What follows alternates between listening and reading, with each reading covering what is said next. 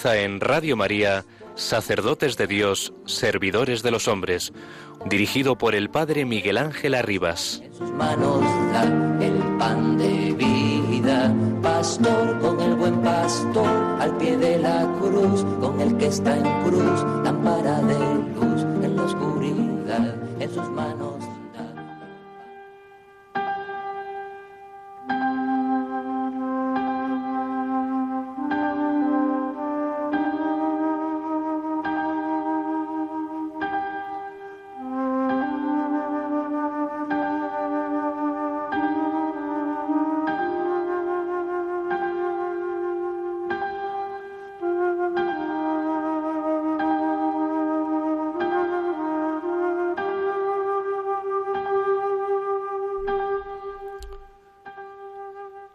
La vida consagrada es una historia de amor apasionado por el Señor y por la humanidad.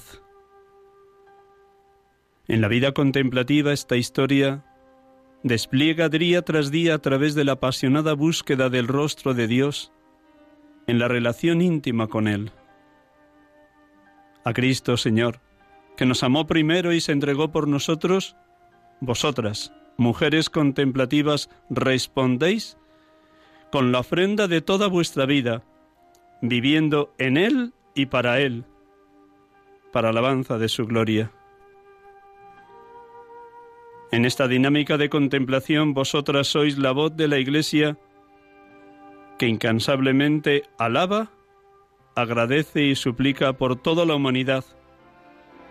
Y con vuestra plegaria sois colaboradoras del mismo Dios y apoyo de los miembros vacilantes de su cuerpo inefable.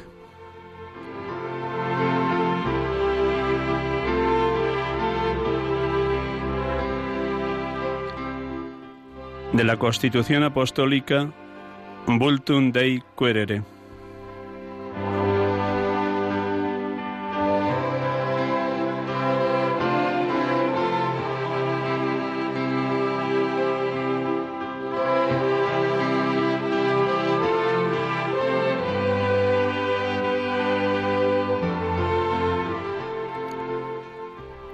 Buenas tardes, hermanos y hermanas, amigos y amigas de Radio María. Les acompañamos en directo en este programa habitual de la tarde de los domingos. Sacerdotes de Dios, servidores de los hombres. En este último domingo del tiempo de mayo, el primer domingo del tiempo ordinario, después de haber celebrado el domingo pasado Pentecostés, el final del tiempo de Pascua, hoy celebramos la solemnidad de la Santísima Trinidad este momento de manifestar a toda la Iglesia y a todo el mundo la verdad que creemos, este Dios uno y trino, Padre, Hijo y Espíritu, que viven en perfectísima comunión de amor y que están irradiando constantemente su fuerza, su luz, su compasión, su misericordia para con nosotros. En este día, en esta jornada, la Iglesia celebra también la jornada pro orantibus, la Iglesia ora por los contemplativos y contemplativas que son el pulmón orante de la Iglesia.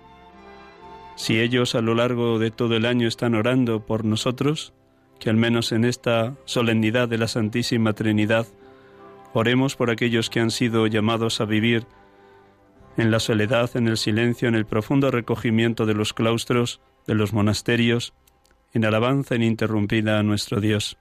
Cuánto tenemos que agradecer a tantos y tantas contemplativos y contemplativas que pueblan los distintos monasterios y conventos de toda España. Más de 770 monasterios que ininterrumpidamente alaban al Padre, al Hijo y al Espíritu Santo.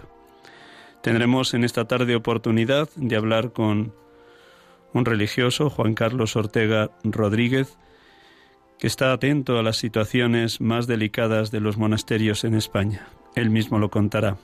Como siempre vamos a empezar orando en un día tan hermoso donde la alabanza ha de brotar desde lo más profundo de nuestro ser.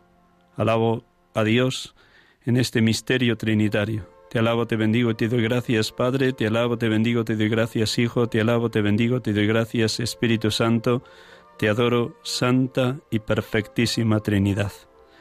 Vamos a empezar orando como cada domingo con la palabra de Dios. En este caso hemos elegido la segunda lectura de hoy, de Romanos 8, un texto bellísimo donde se, hace eco de lo que es el misterio trinitario.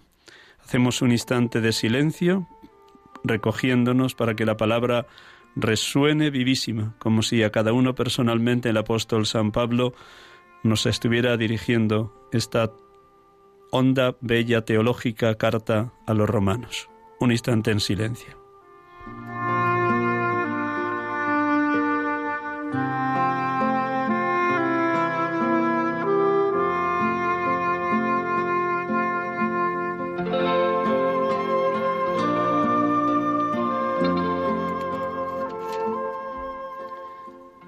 de la carta del apóstol San Pablo a los romanos.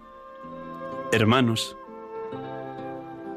cuantos se dejan llevar por el Espíritu de Dios, esos son hijos de Dios, pues no habéis recibido un espíritu de esclavitud para recaer en el temor, sino que habéis recibido un espíritu de hijos adoptivos en el que clamamos, Abba, Padre.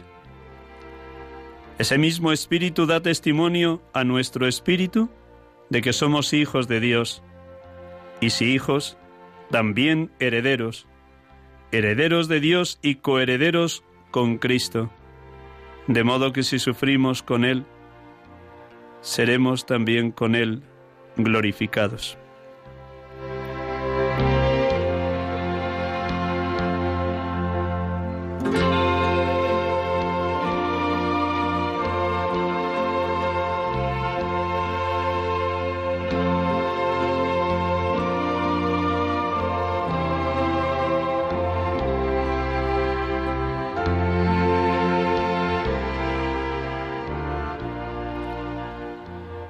Bendito y adorado seas Dios amor, perfectísima comunión de las tres personas, Padre, Hijo y Espíritu Santo, mis tres, mi todo.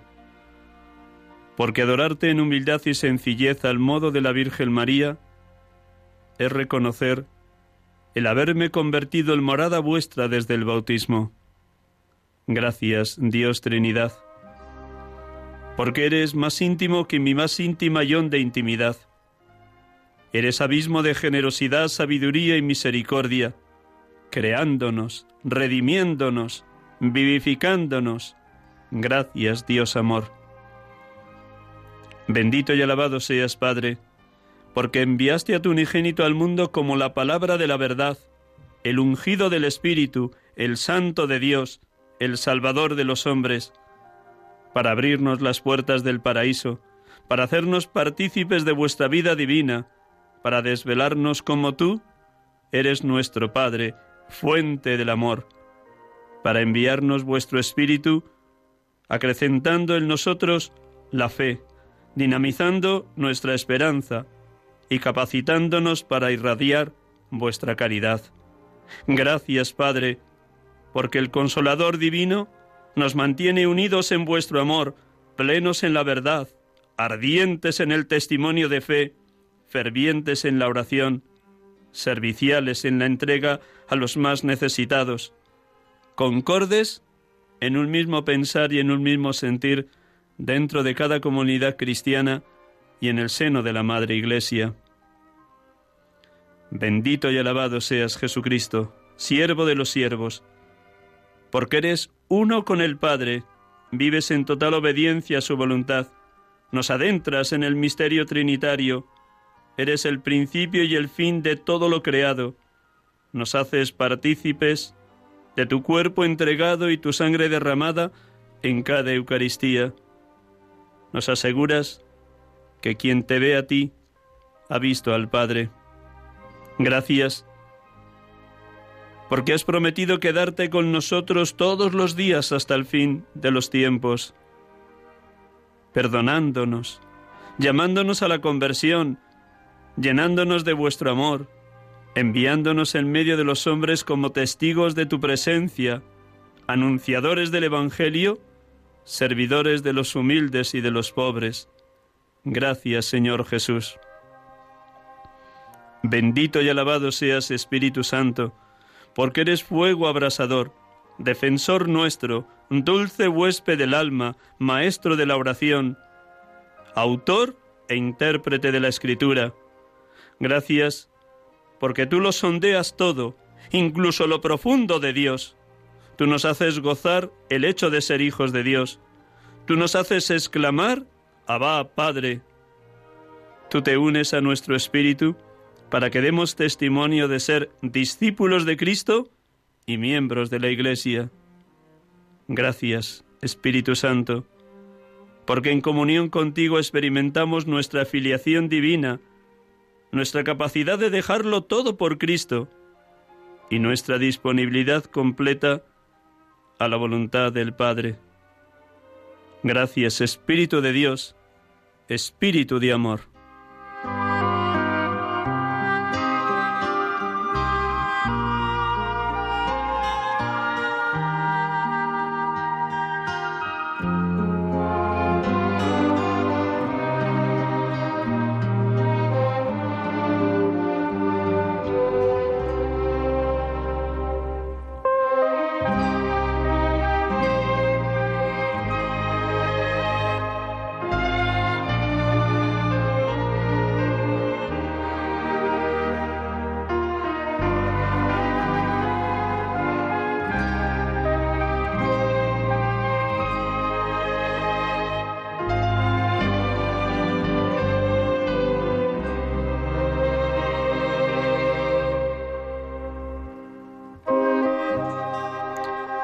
Sacerdotes de Dios, servidores de los hombres. Aquí les acompañamos en directo desde los estudios centrales de Radio María en Paseo Lanceros, Cuatro Vientos, Madrid. Celebramos hoy la solemnidad de la Santísima Trinidad y la jornada por orantibus en oración por los contemplativos y contemplativas. Los obispos de la Comisión Episcopal de Vida Consagrada han elegido como lema para este año 2021 cerca de Dios y del dolor humano. Nuestros monjes y monjas, nuestros contemplativos y contemplativas viven inseparablemente desde sus monasterios la cercanía a Dios y la cercanía al dolor humano, a tantos y tantos que en la hora presente están padeciendo de mil maneras, no solo el COVID, no solo la pandemia y la muerte de seres queridos, sino tantas y tantas otras situaciones de dolor en las familias, en nuestros trabajos, en las relaciones humanas, incluso en el seno de la propia Iglesia, de comunidades, parroquias o movimientos eclesiales, porque el diablo como león rugiente ronda buscando a quien devorar, está siempre sembrando la división, está sembrando el desconcierto. De ahí que necesitemos ser fuertes, muy fuertes, en la fe, la esperanza y la caridad, fuertes, muy fuertes, en dejarnos tomar enteramente por este Dios amor que en su Hijo Jesucristo ya vencido, ya derrotado definitivamente el pecado, la muerte y al mismo Satanás. La victoria está asegurada. Jesucristo así nos lo afirma. En el mundo tendréis luchas, pero tened valor, yo he vencido al mundo. Demos gracias a Dios por los contemplativos y contemplativas que oran inseparablemente en alabanza a Dios y en ruego suplicante por las situaciones de dolor que atraviesa la humanidad. Pues tenemos ya al otro lado del teléfono a un hermano sacerdote, Juan Carlos Ortega Rodríguez. Buenas tardes, Juan Carlos. Parece que se nos ha ido un momentín, ahora tendremos de nuevo la conexión. Buenas tardes, Juan Carlos. Sí, buenas tardes. Ángel, ¿me oyes? Sí, ahora sí, perfectísimamente. gracias, gracias. Dios te bendiga, hermano. Bueno, pues gracias. por acompañarnos y nada. Va a ser una cosa, como decíamos ayer, muy amigable. Tú has estado ya en Radio María, has hecho distintos programas, sobre todo dedicados a la vida consagrada. Por lo tanto, eres un hombre de Dios y un hombre especialista en esto de la vida consagrada. Y ahora mismo, pues en esta misión tan hermosa que tienes desde hace año y medio de dirigir Claune, y luego nos vas a explicar qué es este organismo de la Iglesia dedicado a los monasterios. Te presento muy sencillamente y luego desde ahí arrancamos. Pues, lo primero que te preguntaré de una vez que te presente es qué quiere celebrar la Iglesia con esta jornada por hora antiguos. Pero un instante, nada muy sencillo. Juan Carlos Ortega Rodríguez nació en Toledo el 24 de febrero de 1959. Conoció a los legionarios de Cristo en septiembre de 1976 y empezó su formación con ellos. Fue ordenado sacerdote en la villa de Guadalupe, en el santuario de Guadalupe, en México, el 17 de septiembre de 1992.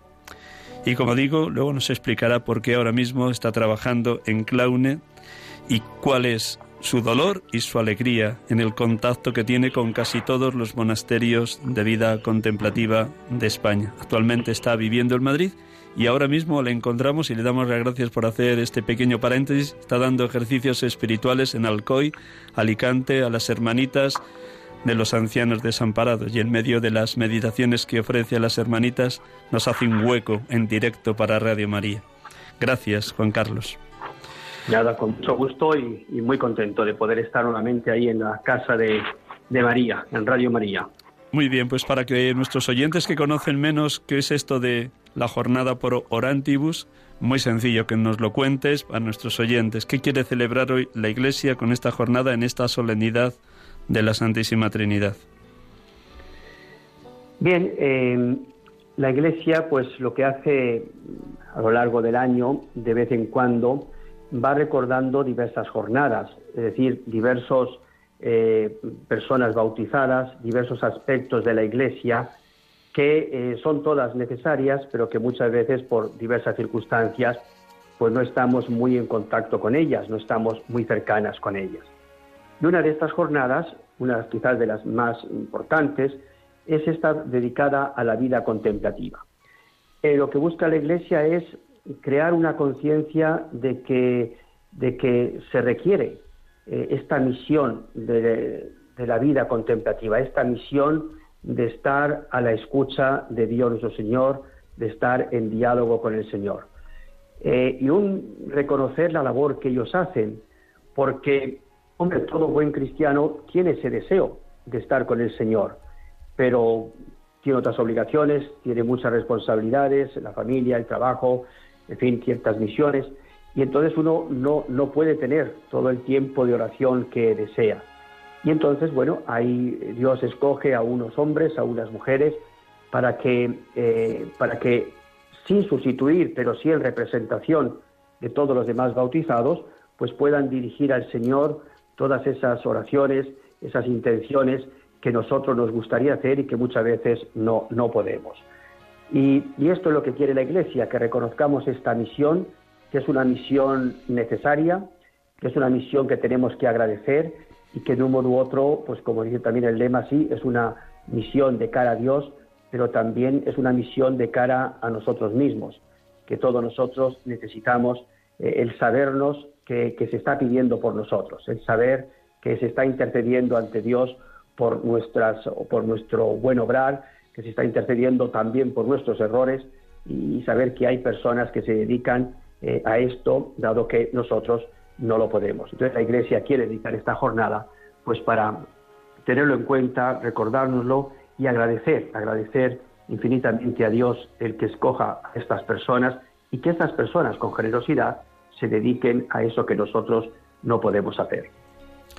En tus años de ministerio has ejercido el sacerdocio en lugares muy diversos y ahora mismo la Iglesia te pide este servicio en Claune. Explica a nuestros oyentes qué es Claune, cuál es tu misión, cómo acompañas, sostienes y alientas a los monasterios de toda España.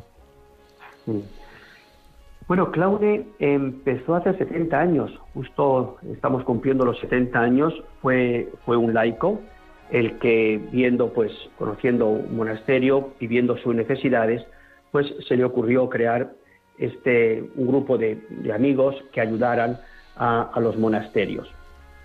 Esto fue un poquito creciendo y después de 20 años, que también ahora estamos cumpliendo entonces los 50 años, se, le pidió a la Santa Sede que se le reconociera como una entidad, como una asociación de, laicos eh, dedicados a, a ayudar a los monasterios y entonces se dio este, este reconocimiento con el título de Instituto Pontificio Claune. Claune, que significa claustros necesitados, clau de claustros y ne de necesitados, claune. Em, y bueno, y lo que sí, pues la Iglesia, como suele hacer muchas veces cuando da estos reconocimientos, pues lo que, lo que hizo fue poner un presidente, que siempre es un obispo, que en este momento es don Eusebio Hernández, el obispo de Tarazona, y después, pues la dirección la lleva un, clérigo, por este momento es, estoy yo, antes han sido también otros sacerdotes, sobre todo claretianos. ¿Y qué es lo que busca Claune? Pues en el fondo es ayudar, ayudar a los monasterios en sus aspectos espirituales y en sus aspectos materiales. El aspecto espiritual pues trata de, colaborar con los, ofreciendo medios, eh, facilitando formación, bien sea con libros, bien sea con con, también material para ejercicios espirituales, material para retiros, eh, conferencias formativas. Eh, y después, en el ámbito material, pues también trata de ayudar en las necesidades que pueden tener los monasterios. Sobre todo nos centramos en ayudar mucho a las, a las personas consagradas, ¿no? Mm, cosas, por ejemplo, enfermedades, que a lo mejor muchas veces pues un monasterio no puede afrontar una, intervención quirúrgica o una terapia un poco prolongada, ¿no? suponer, por ejemplo, enfermedades como el cáncer, que implica, que implica también un gasto, eh, cuando audífonos, incluso para poder, cuando van perdiendo el oído, a las, a las religiosas, a los religiosos, pues ofrecerles eh, esta ayuda. Eh, también incluso en los, en los mismos monasterios, hacer reparaciones para que pueda ser mucho más fácil el, paso de un lugar a otro. Estamos ahora ayudando bastante a hacer estas rampas salvaescaleras para que las ancianas o los ancianos que no pueden caminar pues puedan subir al comedor, al coro con más facilidad. Es decir, se le va ayudando en lo que es necesario para ellos. Otro ámbito de ayuda, también material, es la formación, cuando no tienen los medios para ello, y, y también pues la misión que tienen que realizar. Muchas Muchos monasterios pues viven de la fabricación de las formas para la Eucaristía, de bordados, de costura. Eh, bueno, pues todo eso también, si necesitan una máquina de coser, si necesitan una máquina para poder, para poder hacer dulces o poder hacer un, horno para poder preparar la masa, y todas estas cosas, pues es donde trata eh, Claune de ayudar en el ámbito material. Pero quiero recalcar que dedicamos mucho tiempo a esa formación espiritual de, los monasterios, obvio, de aquellos que lo necesitan o que en el momento dado tienen una necesidad de, una ayuda espiritual o de una ayuda formativa. La realidad de nuestra querida España es de una España cada vez más secularizada, más de espaldas a Dios, y eso también está influyendo en el número de vocaciones. Muchísimos monasterios son ya de personas de avanzada edad, y me imagino que en esos monasterios necesitarán una ayuda y un asesoramiento de todo tipo, la formación espiritual, la formación teológica, pero también el modo de ir gestionando cómo atienden a las enfermas o a los enfermos y cómo se dejan ayudar por otras instituciones eclesiales. ¿Cómo contemplas la realidad hoy de la vida monástica, Juan Carlos? Hombre, mm, tú lo has dicho muy claramente, es decir, tenemos que tener en cuenta que la situación de la Iglesia actual, no voy a decir que sea una situación negativa para nada, o una situación realmente de, riesgo o de, de, grandes dificultades. Siempre, siempre en, la Iglesia y en la sociedad han, han, existido problemas con sus altos y sus bajos, igualmente, pero, pero siempre han existido problemas. Sí creo que lo importante es un poco darnos cuenta lo peculiar de la situación actual, ¿bien? Y tú has mencionado un aspecto, el aspecto de las vocaciones, que no es que realmente no haya vocaciones a la vida contemplativa. Podemos decir que no es no es eh, no están repartidas de una manera equilibradas. Es verdad que nosotros no podemos repartirlo, es el Señor, ¿no? Pero bueno, hay, vocaciones, hay vocaciones eh, contemplativas ¿eh? y, y, no pocas. Ciertamente no es el número que a lo mejor había hace 30 años, 50 años, eso sí es cierto, bien, pero eso está ocurriendo sea a nivel del sacerdocio, los seminarios diocesanos, sea a nivel de otras congregaciones religiosas también de vida activa. Pero indudablemente que sí es una peculiaridad, es decir, las, las, estar entrando menos vocaciones que antes y esto implica lo que tú decías, que en un cierto número, un porcentaje, pues hay un buen número de religiosas ancianas que no se valen por sí mismas ya, que necesitan una ayuda, que necesitan una atención. Voy a ser honesto, es un tema que nos está interesando, estamos dedicando a reflexionar cómo hacer este aspecto, eh, sea una ayuda geriátrica o sea también, no sé, pues algunos otros medios, que todavía estamos en, un periodo de reflexión de ver qué proponemos a los monasterios y a los obispos y también a, las presidentas federales para poder, para poder subsanar de alguna manera este aspecto. Ahora bien, mm, yo acabo de hacer, estamos haciendo en estos días, bueno, los monasterios lo saben, eh, justo eh, al inicio de este mes hemos terminado de hacer una encuesta a todos los monasterios y he visto que, es numeroso el número de mm, religiosas contemplativas, eh, también religiosos, que tienen una edad mm, joven o madura. Y eso es importante tenerlo en cuenta, porque esto nos abre una perspectiva temporal amplia. Es verdad que abundan las personas mayores, ancianas, que no se valen por sí mismos, es cierto también, no se puede negar, pero sí tenemos como una perspectiva temporal de, años por delante en el que se puede ir trabajando y con la gracia de Dios revertir esta situación. Por otra parte, tenemos un momento también providencial en la vida monástica. La Iglesia, en concreto la Santa Sede, mm, se ha preocupado en estos últimos años mucho de la vida contemplativa. De hecho, pues ha demanado en los cinco últimos años, si no recuerdo mal, creo que son los cinco años, dos documentos importantes para fortalecer la vida contemplativa, eh, reflexionando sobre lo que debe ser la vocación y dando pautas.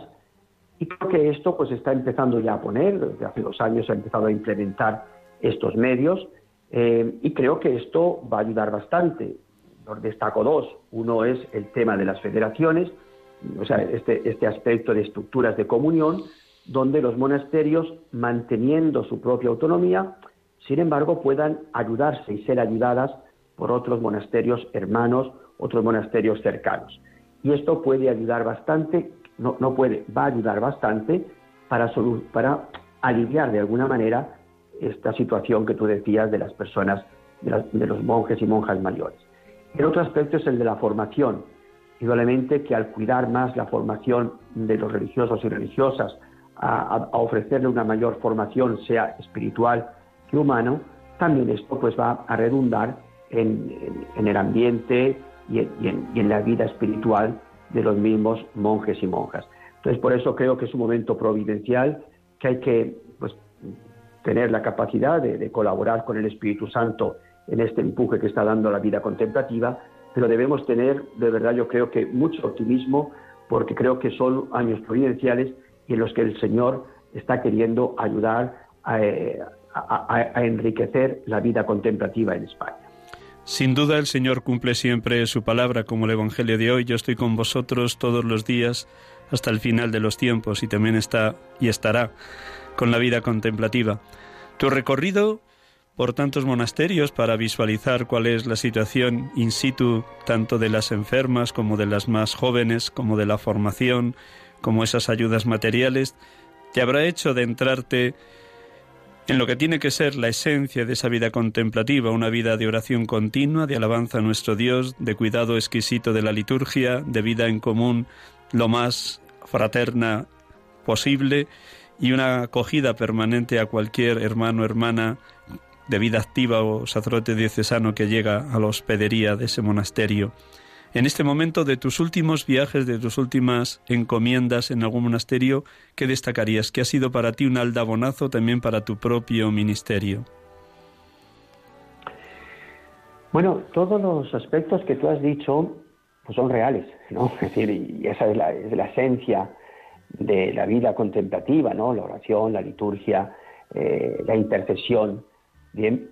Pero hay un aspecto que muchas veces mm, no, como que no estamos habituados a darnos cuenta, y es que aunque los monasterios tienen ese régimen, que así se llama canónicamente, de clausura, es decir, de, de apartarse de alguna manera muy visible del mundo, sin embargo, están muy en el corazón del mundo, tienen una conciencia muy clara del mundo, no, no, no han huido del mundo, sino que se han ido ahí para ayudar al mundo. Y esto llama la atención porque, porque conocen las necesidades del mundo. O sea, este, este lema que, que la conferencia episcopal, que los obispos han propuesto para este año, no, sí, igualmente que está clarísimo que es por este periodo tan difícil que estamos viviendo de la pandemia, pero es algo muy propio de ellos, de, de la vida contemplativa, es decir, están muy cerca del dolor humano, conocen muy bien el dolor humano.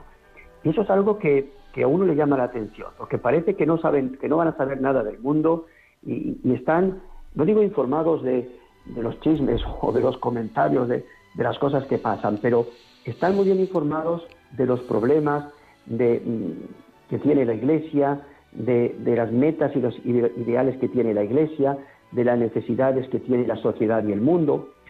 En parte, pues porque mucha gente va ahí con el corazón roto y, van a pedir ayuda, van a pedir consejo, van a pedir oración. entonces van, van palpando, van palpando la realidad del mundo. Entonces en ese sentido, ya digo, sí, físicamente podrá parecer y será real que están apartadas, pero en el fondo están metidas en el mundo, conocen esa suciedad, esa podedumbre que tiene el mundo y con una gran confianza y fe saben que ya están ahí pues para de un modo u otro dar fuerza, fortalecer, hacer caminar a, la gente y, seguir adelante. Entonces esto para mí es una de las cosas que quizás he descubierto, que sí, lo sabía, pero como lo que lo he palpado, ¿no? Que siendo hombres y mujeres apartadas, apartados están, están muy en contacto con el mundo y están haciendo una gran caridad en favor del mundo. Yo creo que esto es un detalle que, que para mí era un poquito menos conocido y, y me ha llamado la atención esta inserción intencional, en la intención que los monasterios tienen con la sociedad y con la Iglesia. No cabe la menor duda, querido Juan Carlos, que los locutorios de todos los monasterios son hospital de campaña, que dice el Papa Francisco, porque yo he tenido la dicha de escuchar a gente que ha ido a desahogarse en los locutorios, que ha estado horas y horas hablando de su problema, de su angustia, de su miedo, de su enfermedad, de su crisis, tanto sacerdotes como consagrados y consagradas de vida activa, como jóvenes, como adultos, como los familiares de los propios monjes y monjas.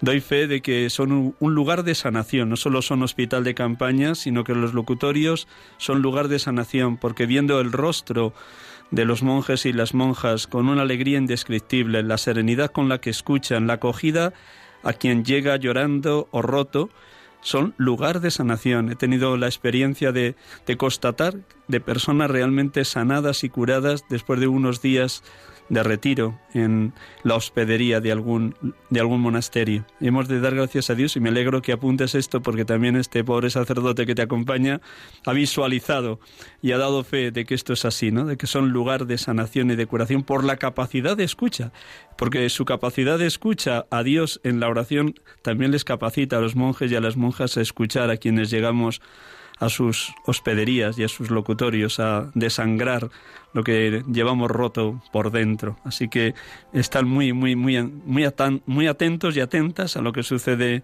en el mundo, ciertamente, ciertamente. Y poniéndolo además, como has dicho muy bien, en las manos de Dios, que es el mejor sanador. A esto ha venido Jesucristo como médico de los cuerpos y de las almas.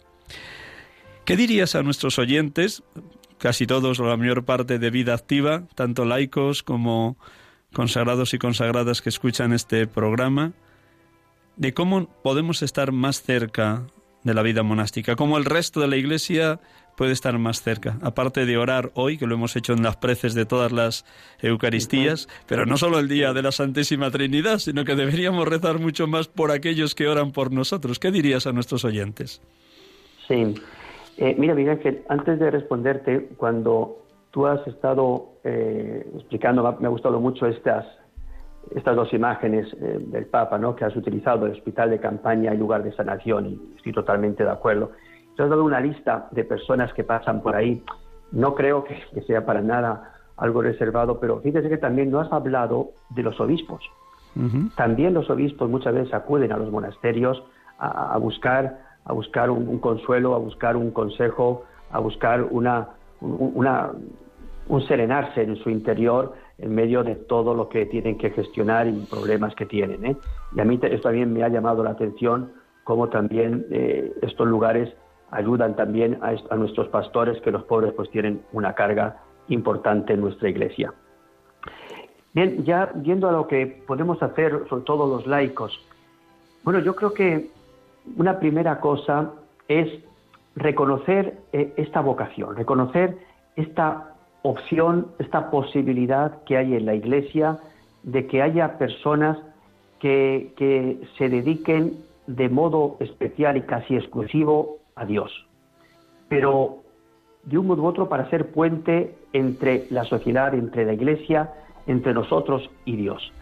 Creo que esto es un tema importante, es decir, que nos demos cuenta que la vida contemplativa se necesita, que yo necesito que haya vida contemplativa para mi bien para que realmente puedan eh, tener yo, como dices, un enganche con Dios nuestro Señor cuando el tiempo muchas veces no se me da o cuando a lo mejor tampoco lo sé hacer.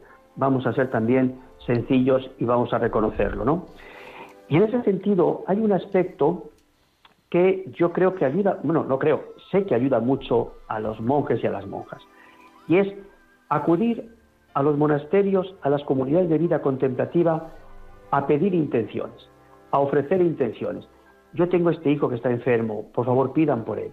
Mire que este hijo tiene esta dificultad ahora, ah, pidan por él para que, recapacite y que se dé cuenta, ¿no? En fin, todas esas necesidades que tenemos, a la vida contemplativa ayuda mucho, porque es como les digo, es insertarles en un mundo aunque se están apartados del mundo. Y eso les da que su vida de oración sea mucho más concreta. Y la verdad que lo hacen y tienen presente cada una de las intenciones que les vamos haciendo. Esto ayuda mucho, enriquece mucho la vida de oración y de intercesión de la vida contemplativa. Y después, bien, pues le digo indudablemente que la ayuda económica pues siempre viene bien. Es verdad que ellas y ellos, hay que reconocerlo, gastan muy poco desde el punto de vista, pues así, del día a día. Son personas austeras, Mm, pues bueno, con, también con su pequeño trabajo y con sus huertas, que es algo muy común en ellos, pues van sacando las cosas y podemos decir que no es que tengan una gran, unas grandes necesidades del día a día.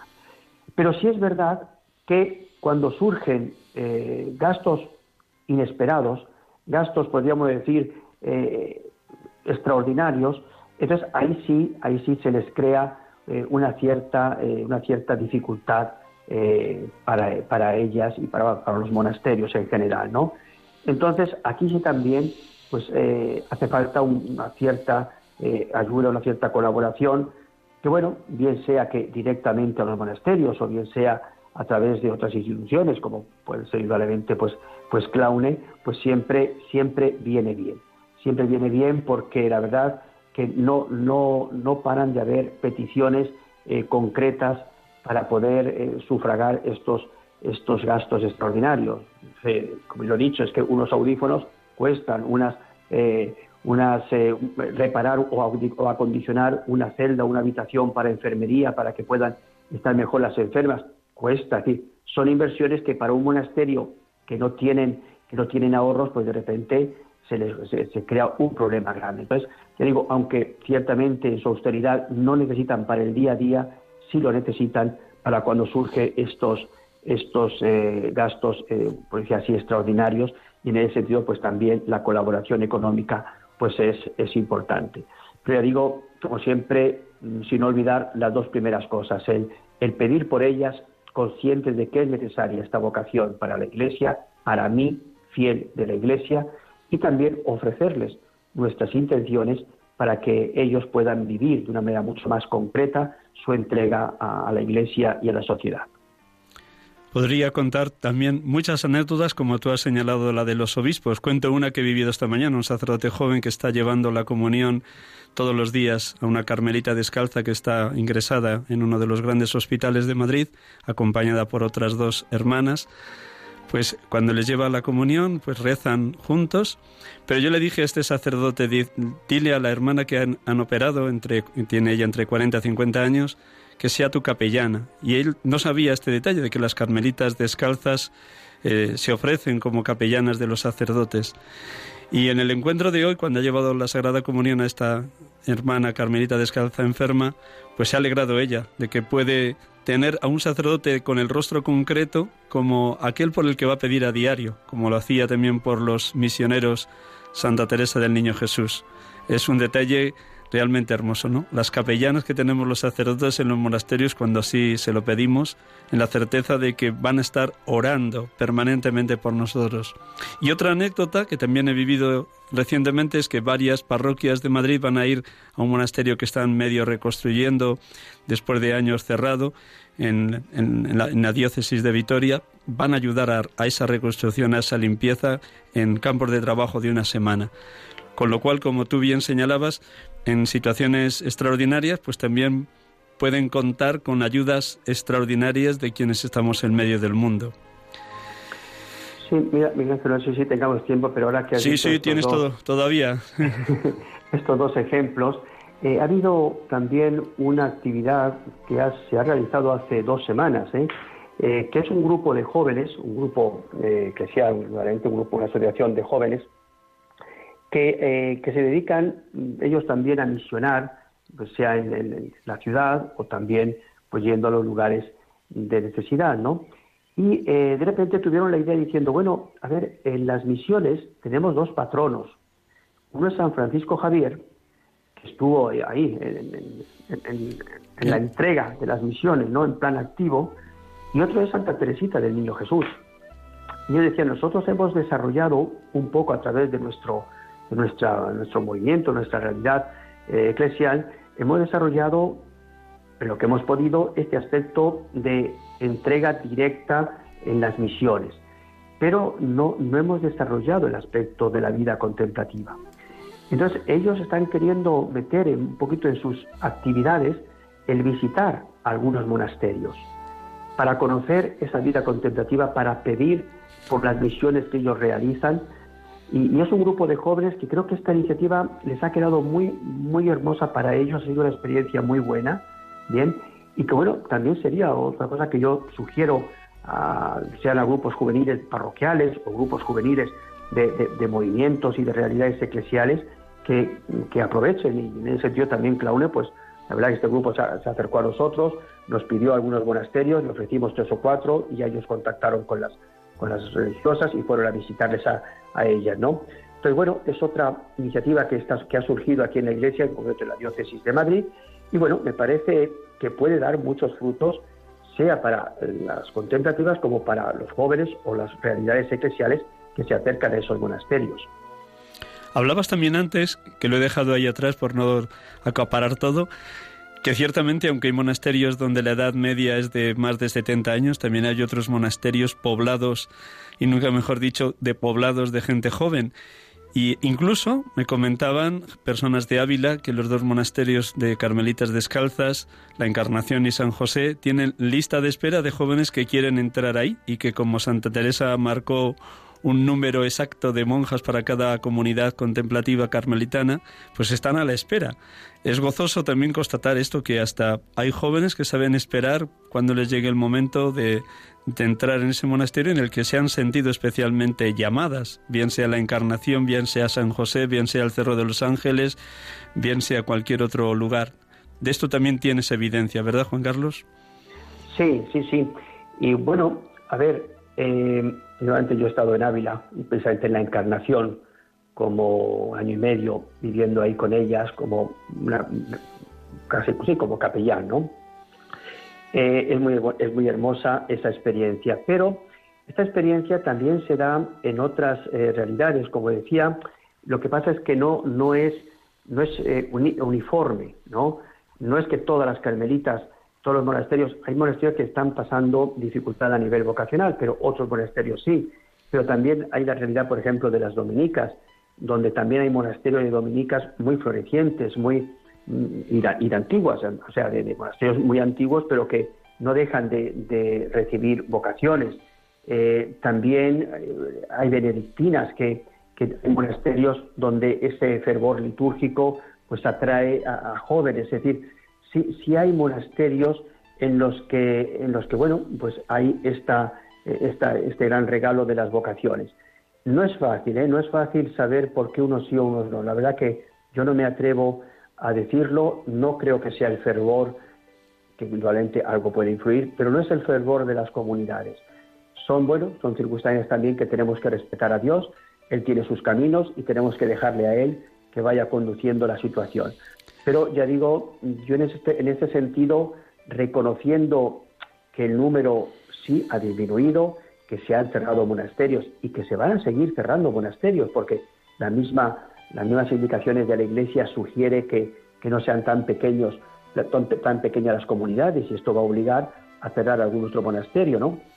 Pero yo al menos soy positivo porque creo que yo veo, veo un, como, una, como un fervor eh, también entre los jóvenes de cara a la vida contemplativa y, un fervor que no son jóvenes, o sea, que son jóvenes formados. Eh, llama la atención que son universitarios. Tú hablabas de la encarnación, que digo que la conozco porque he estado ahí. Es que llama la atención que en estos momentos más del 50% de las religiosas que están ahí tienen estudios en la encarnación. Y hay que tener en cuenta que todavía ahí están dos religiosas que llegaron, o sea, que envió la, Madre, la Santa Madre María Maravillas. O sea, que están todavía de, esa generación de la Madre Maravillas, todavía viven dos, dos, dos religiosas de ese grupo. O sea, también hay gente, hay, religiosas mayores en el monasterio de la Encarnación, pero también hay, hay religiosas jóvenes bien formadas y que si han entrado en el monasterio es porque han optado por el Señor y por ese estilo de vida de clausura y de vida contemplativa. Ya que has aludido a la encarnación y a ese año y medio que has estado como capellán, ahora hay una pregunta mucho más personal, Juan Carlos. ¿Qué te ha aportado en tu ministerio, en tu vida espiritual, ese contacto día a día con esa comunidad, ese celebrarles la Eucaristía y acudir en los momentos que te necesitaban, tal vez para la confesión, tal vez para la unción de enfermos si alguna estaba grave? ¿Qué ha supuesto para ti como, como aliciente, como acicate, como entusiasmo de tu ministerio? Bueno, o sea, como tú me preguntas ahora mismo como entusiasmo, eso me ha gustado.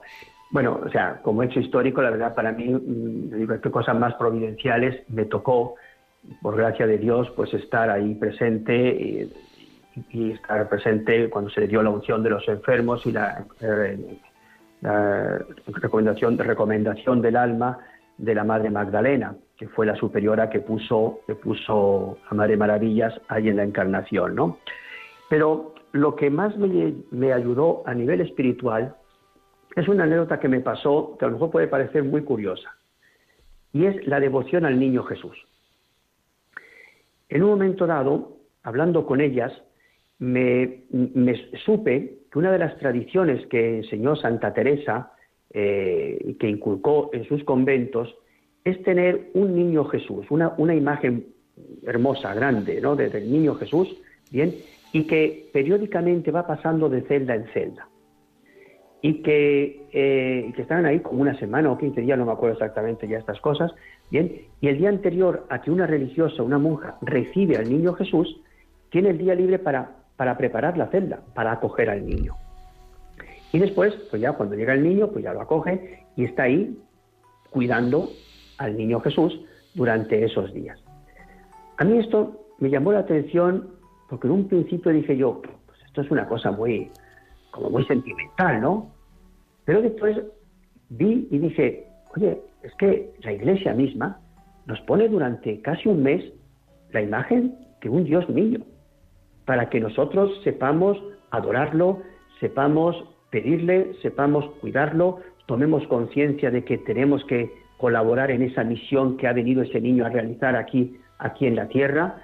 Y la verdad que esa, eh, esa devoción, si quieres tú también sensible, sentimental a Dios como niño que necesita de mí, que se hace pequeño y que necesita de mi ayuda, de mi sacerdocio, de, de mi caridad, de mi entrega hacia los demás, pues fue una experiencia que la verdad me dejó muy marcado y te puedo decir que yo ahora también tengo un niño Jesús, no tan grande como lo tienen ellas, pero siempre tengo un niño Jesús en mi habitación, que para recordarme que, estoy para servirle a Él y para cuidarle a Él. Muy bien, Juan Carlos, eh, ha sido una gozada poder dialogar contigo. Te dejamos porque tendrás que volver con las queridas hermanitas de los ancianos desamparados ahí en Alcoy Gracias por lo que nos has aportado. No sé si eh, quisieras decir algo más de Claune, de cómo algún oyente que esté interesado en colaborar con Claune se podía poner en contacto con vosotros. No lo sé si quieres dar una pequeñísima pista en el último minuto. Bueno, la verdad que no solamente para si quieren ayudar y colaborar con Claune, también si necesitan información o necesitan alguna cosa sobre la vida contemplativa y que podamos ayudar con mucho gusto. Yo creo que ahora mismo el, medio más fácil de entrar en contacto con nosotros, nuestros medios, pues es a través del correo electrónico, ¿no? Que es muy sencilla la dirección. La dirección es claune arroba gmail eh. Y la verdad que estamos a su disposición para cualquier cosa que necesiten y también indudablemente que si desean colaborar y ayudar a la vida contemplativa, también las religiosas se lo agradecerán mucho. Muchísimas gracias. Dios te bendiga. Pido a los oyentes que oren por ti para que esta tarea tan hermosa de estar ahí sosteniendo en lo espiritual, en lo material a los monasterios, la puedas llevar adelante con toda la gracia del Espíritu y con todo el entusiasmo propio de un consagrado como tú. Gracias, Juan Carlos. Buenas tardes y que termines. muchas gracias por el programa. ¿eh? Que termines, que termines muy bien los ejercicios. Dios te bendiga a ti también. Gracias. Gracias, gracias. Hasta luego, Miguel Ángel. Hasta luego.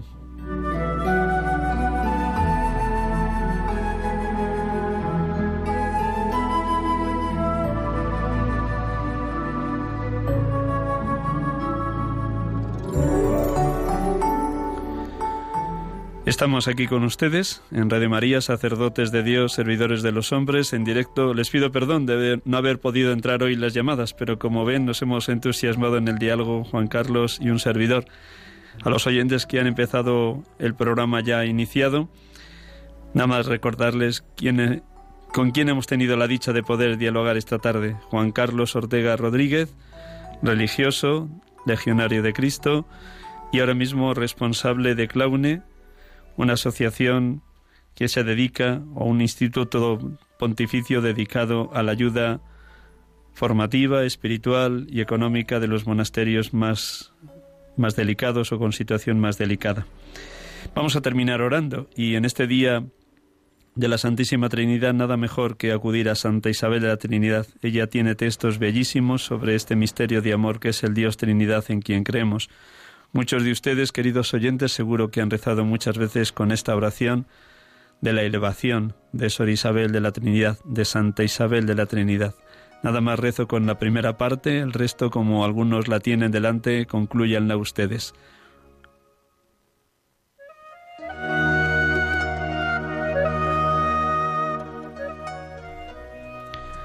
Oh Dios mío, Trinidad a quien adoro, ayudadme a olvidarme por completo de mí misma para establecerme en vos, de un modo tranquilo e inmutable, como si mi alma estuviera ya en la eternidad que nada sea capaz de turbar la paz de mi espíritu, ni hacerme salir de vos, oh inmutable, sino que cada momento me haga penetrar más hondo en la profundidad de vuestro misterio.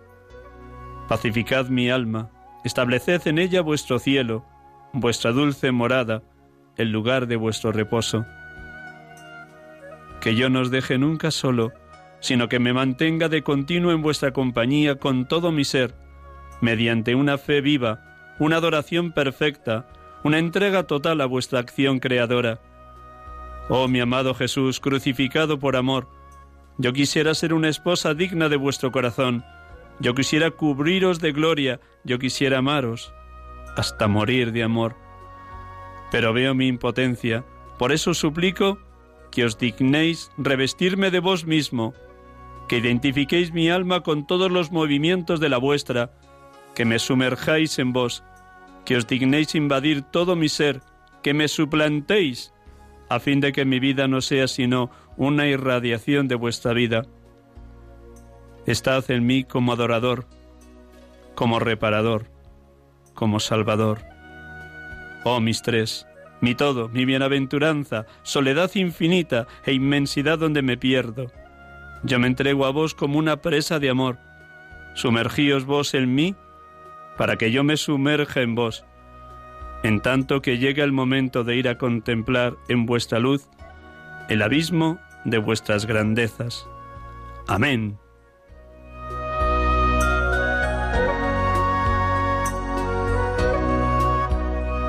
Buenas tardes, gracias por su escucha, su compañía, gracias por orar constantemente por la santidad de los seminaristas y de los sacerdotes. Feliz semana y hasta el próximo domingo, si Dios quiere. Dios les bendiga.